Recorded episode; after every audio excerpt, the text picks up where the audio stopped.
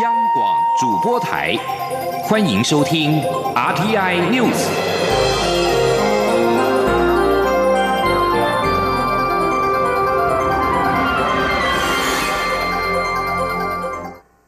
各位好，我是主播王玉伟，欢迎收听这节央广主播台提供给您的 RTI News 新闻。首先带您关注。外交部次长徐思俭今天前往立法院外交及国防委员会说明中华民国政府与贝里斯政府间公卫医疗技术合作协定的进展。徐思俭表示，这项合作协定不仅强化贝里斯的医疗发展，也同时提升我国医疗优势的国际能见度。今天记者肖兆平的采访报道。位在拉丁美洲与加勒比海地区的友邦国家贝里斯，向来支持中华民国政府参与国际组织。蔡英文总统二零一八年八月的同庆之旅就曾经前往访问。由于贝里斯政府希望加强公卫医疗领域的合作，双边也在二零一五年十一月达成合作协定的条文共识，并在二零一六年二月启动为期五年且届满自动展延的合作校期。外交部二十一号在立法院外交及国防委员会则对当前台北政府双边的公卫医疗技术合作协定提出相关报告。外交部次长徐思俭表示，这项合作协定主要有四大执行面向。他说，主要的内容包括：一、强化慢性病预防及公共卫生能力；二、专业慢性病疾病的照护能力建构；三。协助强化贝里斯卫生资讯系统。四。提出流行病学统计分析报告。徐思俭进一步指出，今年一月，双边举办了台北慢性肾脏病论坛成果发表会，更顺势邀请在拉美及加勒比海地区的友邦国家共同与会，共计超过两百人。会中，贝国的卫生部国务部长康博斯更是支持我国以观察员身份参与世界卫生大会等相关机制。他说：“这个会中。”除了肯定台湾致力协助贝国解决医疗的问题以外，更重申支持我方以观察员身份参与世界卫生大会及世界卫生组织相关的机制。台贝的公卫医疗技术合作协定不仅协助贝里斯健全其公卫能力，同时也强化我国公卫医疗优势的国际能见度。中央广播电台记者肖兆平采访报道。而在南太平洋友邦的情况方面，外电报道指出，所罗门群岛可能会是下一个转向中国的国家。对此，外交部次长徐思俭今天表示，双边邦谊情况平稳。之所以会有相关的说法，可能是因为外界误解所罗门政府说要检讨台湾邦交以及太平洋岛国论坛执行秘书泰勒一中原则的相关发言所致。徐思健解释，所罗门说的检讨指的是援助方式，而非外交关系。而泰勒的职务身份不能有相关发言，他的说法也不能代表太平洋岛国论坛的意见。而蔡英文总统今天下午将率团启程展开海洋民主之旅，前往太平洋友邦帛琉、诺鲁及马绍尔群岛访问。蔡总统此行除了与这三个友邦的元首进行双边会谈，也将各自签署合作协定及备忘录，同时也将视察我驻当地的技术团及医疗团，了解双方各项合作成果。前天记者欧阳梦平的采访报道。蔡总统预计今天下午一点十分前往民进党中央登记参选二零二零年总统大选党内初选，之后便前往桃园机场展开八天七夜的海洋民主之旅，并在登机前发表谈话。这是蔡总统第六度出访，首次到帛琉及诺鲁访问，马绍尔群岛则是第二次造访。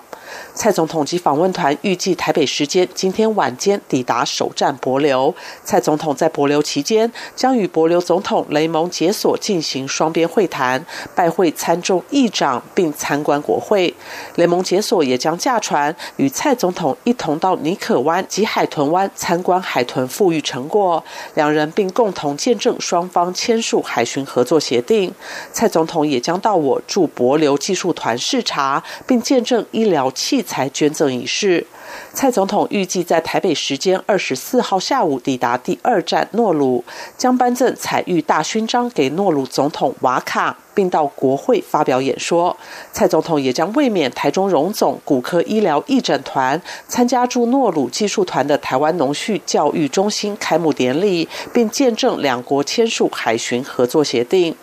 蔡总统预计在台北时间二十六号上午抵达马绍尔群岛，随即出席太平洋妇女领袖联盟会议，见证两国签署妇女创业小额贷款循环基金了解备忘录，并与马国总统海尼进行双边会谈。在结束访问行程后，蔡总统将在台北时间二十七号清晨启程返国，回程过境美国夏威夷，预计在二十八号晚间返抵国门，并在下机后发表谈话。话说明此行的成果。中央广播电台记者欧阳梦平在台北采访报道。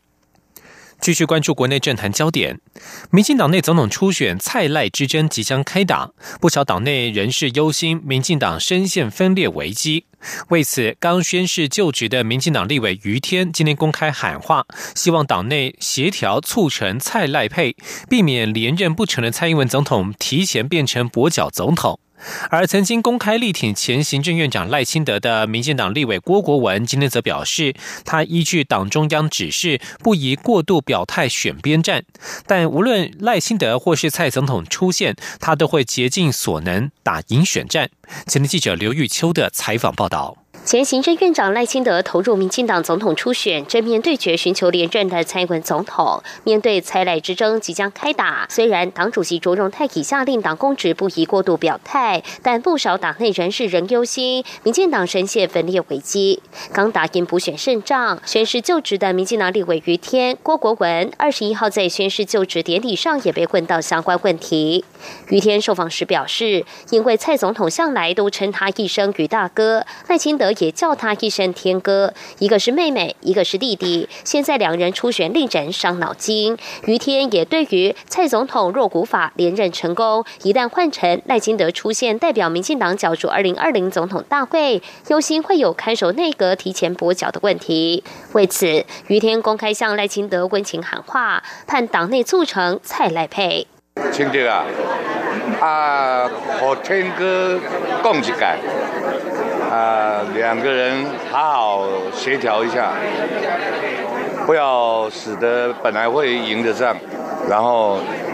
又打得很难看。如果现在团结起来还来得及。说万一如果的赖院长这个出现的话，那不是小英总统不是还有一年多的时间，不就变成跛脚总统了吗？那这个事情会很糟糕哎。被视为是赖清德子弟兵的郭国文，虽曾公开宣誓力挺赖清德，但郭国文二十一号受访时态度趋于保留，强调他会依据党中央的指示，不宜过度表态选边站，但绝对会在初选产生人选后竭尽所能辅选，盼这一场初选不要过度竞争，树立典范，也让基层支持者不会过度焦虑。这一切一切哈，不论是大院长出现也好，或蔡英文总统出现也好，我们会竭尽。所能啊，付出我们所有的心力，跟我们所认识的一个人脉，然后来打赢二零二零这场选战。媒体也询问同来观礼的民进党立法院党团总召柯建平，针对赖清德参选党内初选是否会影响团结？柯建明则因身为党内提名协调小组成员，认为自己不宜多谈，也要媒体不必再问。中广电台记者刘秋采访报道。关注客运业的劳动权益，劳动部在春节前公告，客运业在年节、纪念日及国定假日可松绑七休一，但是劳工连续工作不得超过九天。不过，今年春假春节长达九天，却没有任何业者申请。劳动部长许明春二十号于立法院表示，将请交通部重新评估，若无必要，将废止此公告。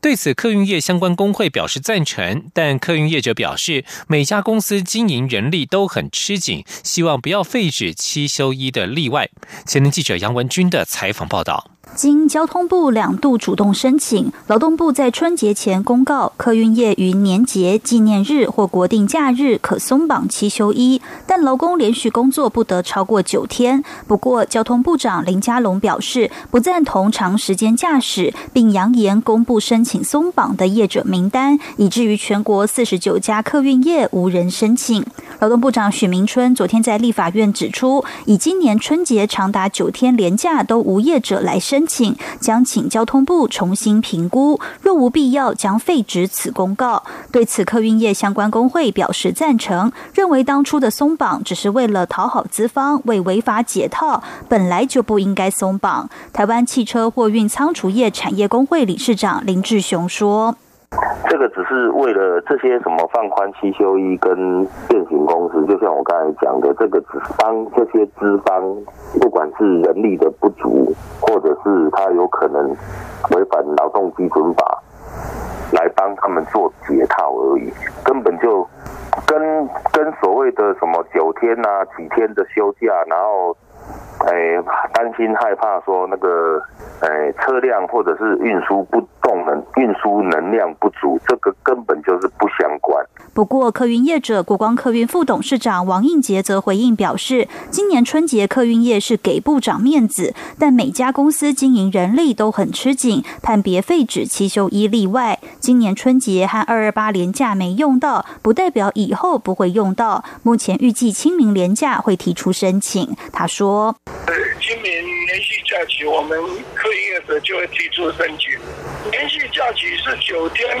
但是真正比较急迫的是，是放假前一两天，然后这个初初二回娘家，回工工作岗位工作。不是不是每天九天都都都忙啊！王应杰强调，客运业松绑七休一是经过三年多的努力才完成，目前还不知道其他客运业是否会跟进，在清明廉假提出申请，但人力不足是客运业都面临到的情况。中央广播电台记者杨文君台北采访报道。继续关注国际焦点。欧洲联盟峰会将在二十一号登场，有关英国延后脱欧决定以及通过调整对中国的战略将会是两大焦点。英国首相梅伊二十号致函欧洲理事会主席图斯克，表示需要更多时间让国会通过脱欧协议，他将争取脱欧期限延到六月三十号。梅伊二十号表示，他和英国民众站在一起，对脱欧一拖再拖感到受够了。而图斯克稍晚则是回应，英国可以短期延后脱欧，但关键是英国国会能否通过脱欧协议。欧盟执委会内部则是警告，若脱欧时间延到六月三十号，将带来严重的法律与政治风险，可能建议只能延长到欧洲议会选举前的五月二十三号。另外，欧盟峰会当中，各国领导人也将讨论并通过欧盟中国战略前景文件。欧盟批评中国透过选择性市场开放，保护国有和私营公司免受竞争，对欧洲企业却重重限制，要求中国限期开放市场。欧中投资协定应该在今年取得实质性的进展，并且在二零二零年达成协定。欧盟定出十项行动，要求与中国贸易应该更加平衡。由于适逢中国领导人习近平出访欧洲，欧洲领导人是否会通过调整对中国的政策，限缩中国在欧洲扩张影响力，备受各界瞩目。据将焦点转到美国，美国总统川普二十号秀出显示伊斯兰国 IS 圣战士组织在伊拉克与叙利亚版图日益萎缩的资料，预测 IS 将在数小时之内从地图上被抹去。川普声称，美军过去几个月以来已经在战场上让 IS 造成重大伤亡。他说，过去曾经数度暗示 IS 即将灭亡，尽管 IS 并未举起白旗投降。川普在华府向记者展示代表2017年和2019年的两张地图，在2017年的地图上，用红色标示的 IS 领土延伸到广大地区；而在2019年的地图当中，同样的地区已经没有红色的标记。不过，美国军方评估认为，IS 在叙利亚和伊拉克边境仍有严密组织，有可能卷土重来。越南河内川金二会破局之后，南韩媒体报道，美国空军两架 B 五二战略轰炸机十九号飞到靠近韩韩半岛的日本列岛所在东部海域，然后返回关岛。分析认为，这是美国对重启挑衅的北韩发出警告。美国印太司令部在网站上表示，这是在遵守国际法和有关规定的情况下进行的，以熟悉有关作战地区的演习。南韩军方人士表示，B 五十轰炸机是北韩最害怕的美国战略资产。它意味着，如果北韩强行进行核弹导弹挑衅，随时可以在韩半岛开火。以上新闻由王玉伟编辑播报。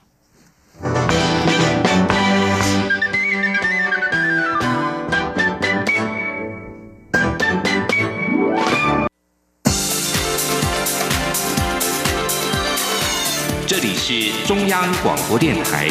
台湾之音，欢迎继续收听新闻。欢迎继续收听新闻，我是陈怡君。欧盟日前公布了最新的税务部合作名单，台湾顺利从观察名单当中除名，解除可能被欧盟处以经贸制裁的危机。行政院长苏贞昌今天在行政院会感谢相关单位的共同努力。台湾从观察名单中除名，不但提升国际形象，对保障台湾企业在欧盟会员国投资的权益更是大有帮助。苏奎表示，财政部、外交部、交通部、经济部、经管会以及我国驻欧盟兼驻比利时代表处等一年多来的共同努力，包含实施共同申报准则、增订税务资讯交换相关法条与作业办法，以及修正自贸区设置管理条例中涉及国内外客户在所得税上差别待遇的条文，积极的执行各项承诺事项，并且充分向欧盟说明。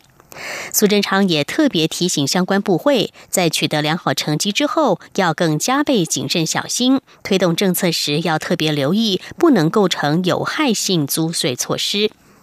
他表示，过去台湾就因为自贸区租税优惠，让欧盟产生了疑虑。未来如果再有涉及单独给予外国厂商或是外销业者租税优惠的措施，像是最近很多人在讨论的自由经济示范区，涉及区内区外的课税不公平，同样可能会碰触到欧盟租税公平的红线，让政府长期的努力付诸流水，才会影响国家竞争力。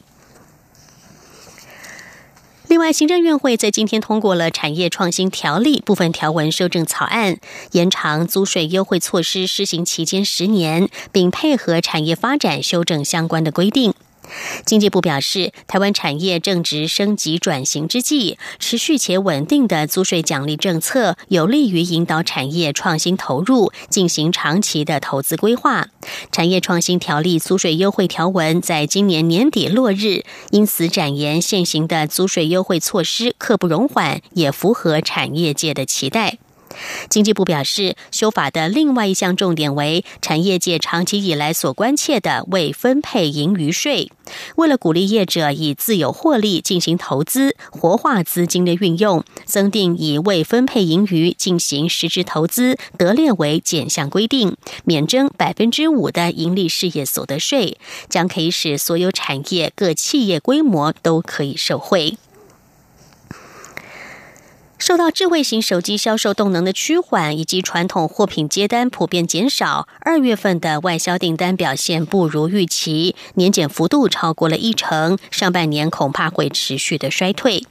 台经院在今天指出，目前调查厂商民众对于景气并不是全然的悲观，同时各国也纷纷提出了救市措施，下半年的经济仍然可以期待。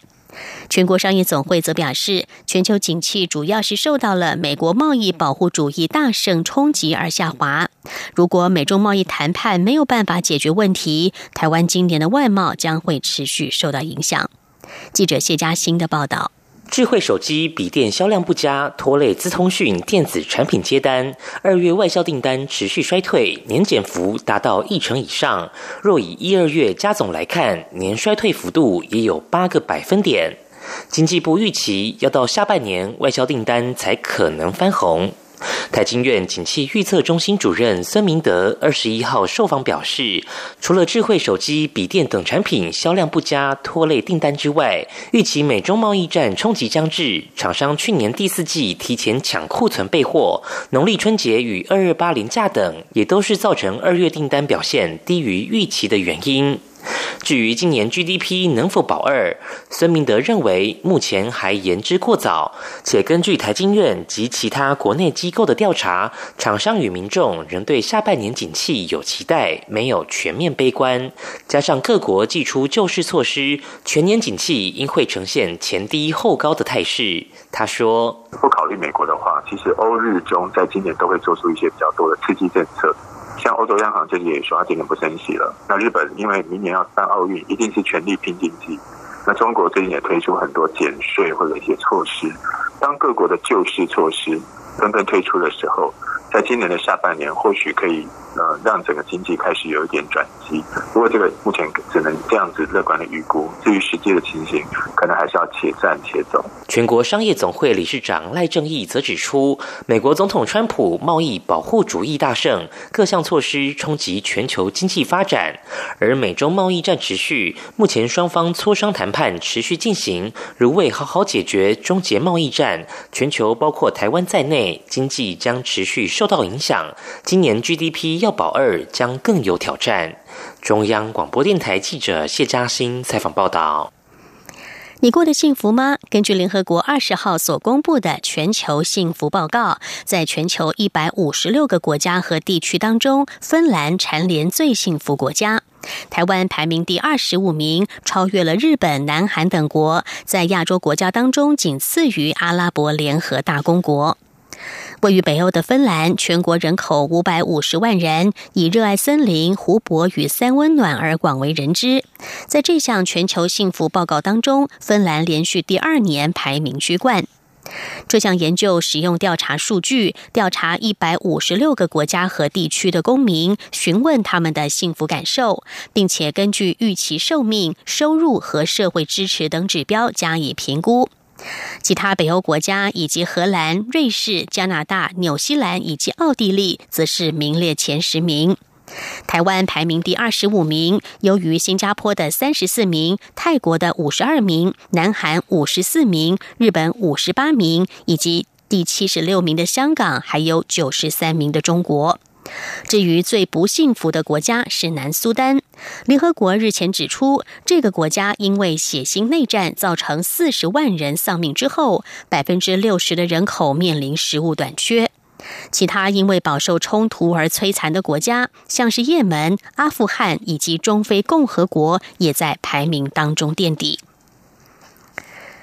关心译文的消息，文化总会去年举办首届城南有意思活动，大获好评。今年二零一九城南有意思将于四月四号到七号的春假期间热闹登场。除了既有的市集、特展、露天电影院，今年更串联台北杜鹃花季，并且前进城中串联总统府建筑百年活动，举办总统府广场音乐会，要打造一个热闹的地方嘉年华。记者江昭伦的报道。去年首届城南有意思为期八天活动，吸引超过六十万人次参与，成功唤起在地居民对于以台北南海园区为主的老台北城南文化记忆，也是以新时代创造属于城南的新意象。今年文化总会策划的二零一九城南有意思将于春节假期登场，由百年好、Hello Good 一百特展揭开序幕，在文化总会展场展出台湾时间百年老店风华，探究长明在这个世纪的生活足迹。去年大受欢迎的春日晒书市集。与春日好好市集也同步在四月四号、五号举行，在线孤岭街树香气息，并推出各式环保手作商品及特色农产。南海园区则要上演儿童剧演出，带给孩子们一个快乐的儿童节。夜间则将露天放映三十五厘米胶卷电影《新吴龙院二》，邀请民众重回五六零年代的儿时记忆。文化总会副会长江春南期待借由城南有意思活动，结合社会各界一起活化台湾的文化。江春南说：“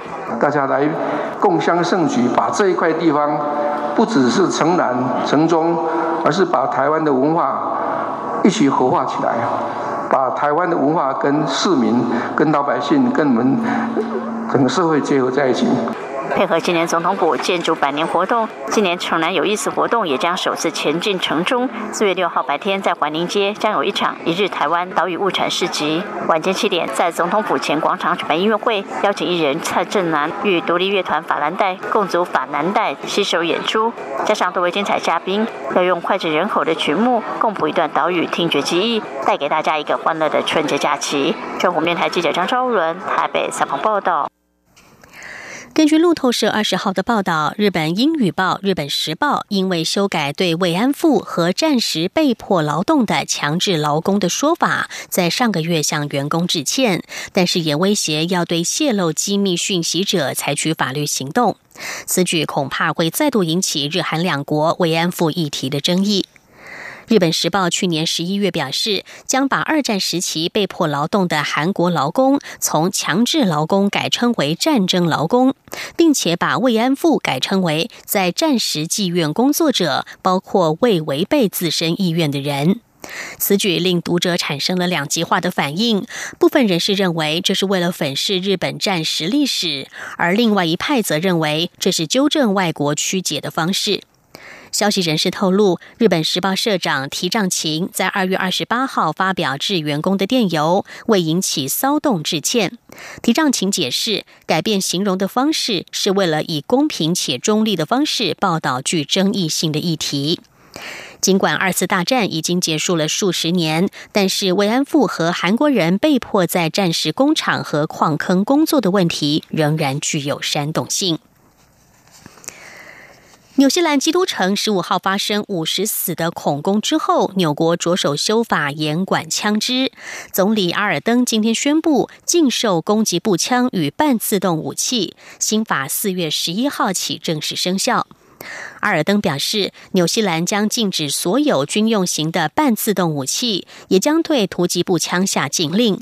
另外，像是能使步枪更快速开火的撞火枪托这类设备也会一并被禁。简单而言，在十五号的恐攻当中所使用的每一件半自动武器，都将在这个国家被下达禁令。阿尔登说，新法预计四月十一号就绪，另外将为禁用的武器订定买回计划。他并且宣布了过渡措施，以防止新法生效之前的空窗期出现枪支抢购潮。另一方面，这起屠杀事件也让社群媒体龙头脸书再次遭到了强烈的抨击，因为凶嫌在脸书上直播整起屠杀过程长达十七分钟。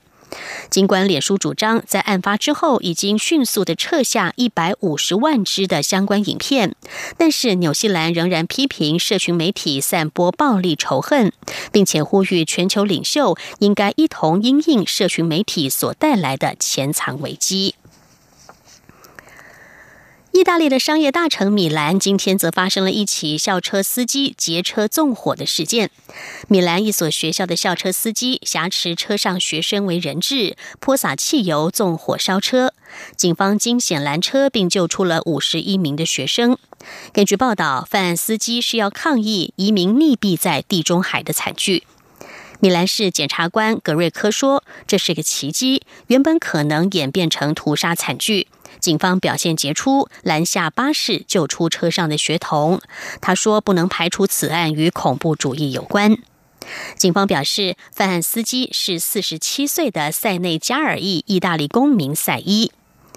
车上的学童是一所中等学校的二年级学生，他们在三位成人陪伴之下离校参加体育活动。回程时，司机突然改变路线，并且宣布把他们挟持为人质。意大利新闻网站上的影片显示，赛伊驾车在公路上冲撞其他的车辆，接着车子起火燃烧，可以见到孩童们大叫“快逃”，跑离着火的车子。警方表示，有些学童因为擦伤或是受到惊吓被送到医院治疗，但是没有任何人受到重伤。你想体会在海底用餐的感觉吗？欧洲第一座水下餐厅在今天开张，吸引七千多名饕客慕名预约，希望在鱼群环绕之下享用美食。这座餐厅位于挪威南端，外观看起来像是巨大的水泥管状的地下隧道，有一半沉浸在北海当中，取名在下方 （under）。这个字在挪威文与神奇 （wonder） 是一样的意思。这家餐厅是由挪威斯洛赫塔建筑事务所设计。这家公司曾经建造的知名建筑物包括了位于首都奥斯陆的挪威歌剧院以及纽约九一一纪念馆。斯塔诺塔创办人索森表示，这个建筑物可以因应非常恶劣的气候，这样的外形设计可以抵挡世纪巨浪的侵袭。水底餐厅在今天揭幕之后，预计四月初会正式营业。一顿大餐要价每人大约四百三十美元。以上 T I News 由陈义军编辑播报，谢谢收听。更多的新闻，欢迎您上央广网站点选收听收看。我们的网址是 triple w 点 r t i 点 o r g 点 t w。这里是中央广播电台台湾之音。